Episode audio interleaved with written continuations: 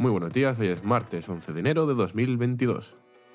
Yo soy Jesús y esto es Inversor al Día, el podcast diario donde te mantienes informado sobre las bolsas y la economía. Empezaremos con el repaso a las principales bolsas mundiales, veremos otros activos importantes, seguiremos con los principales índices de riesgo, informaremos también de las últimas noticias y veremos las empresas que más han subido. Dicho esto, comenzamos. Ayer tuvimos un día muy volátil en las bolsas estadounidenses, pero acabaron cerrando sin muchos cambios.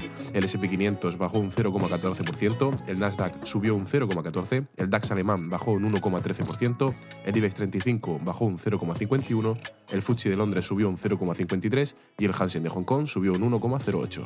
El Bitcoin ronda los 42.140 dólares, el barril Brent está por los 81,33 y el oro que se sitúa en los 1.808 dólares. El VIX, índice de volatilidad del SP500, subió un 3,41%. Si miramos el Fear and Greed Index o índice del miedo, lo tenemos en 49, el lado neutral, y la evaluación general del mercado se encuentra sobrevaluada. La Comisión Europea dijo el lunes que retrasó hasta finales de este mes el plazo para que expertos den su opinión sobre los polémicos planes destinados a permitir que algunos proyectos de gas natural y energía nuclear sean calificados como inversiones de carácter sostenible. Airbus se consolidó como el título de fabricante de aviones más grande del mundo por tercer año consecutivo con la entrega de 611 aviones de pasajeros, aunque se dirija a perder la competencia con Boeing en términos de órdenes. El fabricante de aviones europeo superó su propio objetivo de entregar por 11 aviones, dejando atrás a su rival estadounidense. Jefferies estima que Boeing, que tiene previsto informar hoy su resultado de fin de año, entregó 337 aviones nuevos a sus clientes en 2021. China duplicó las importaciones de crudo venezolano e iraní en 2021, aprovechando al máximo los regímenes sancionados por Estados Unidos, a medida que las refinerías de la nación descartaron el riesgo de sanciones por obtener petróleo barato. Los compradores chinos, particularmente las refinerías privadas, se han beneficiado de la línea dura de Washington sobre Irán y Venezuela y continúan comprando su petróleo mucho después de que sus contrapartes en otras partes de Asia dejaran de hacerlo. El riesgo de que las entidades no estadounidenses pierdan el acceso al sistema financiero estadounidense o se congelen sus activos en ese país si se les declara culpable de infringir las sanciones no los ha disuadido.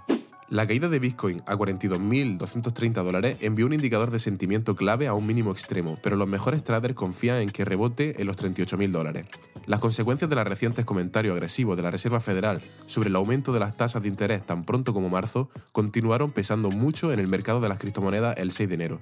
El índice cripto Fear and Greed se ha reducido a 15 y algunos traders lamentan el posible comienzo de un mercado bajista prolongado. Según Mike Novogratz, CEO de Galaxy Digital Holding y un acérrimo defensor de las criptomonedas, este último movimiento a la baja ha sido de bajo volumen y destacó el hecho de que hay una tremenda cantidad de demanda institucional al margen.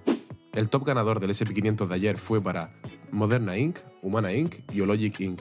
Y el top perdedor fue para Tech2 Interactive Software, Cardinal Health y Estee Lauder Companies. Gracias por escucharme. Recuerda hacer clic en seguir y puntuar con 5 estrellas si te ha gustado este podcast. Me puedes escuchar desde Spotify, Cashbox, Google Podcast, Apple Podcast y iBox. Un saludo y nos vemos mañana.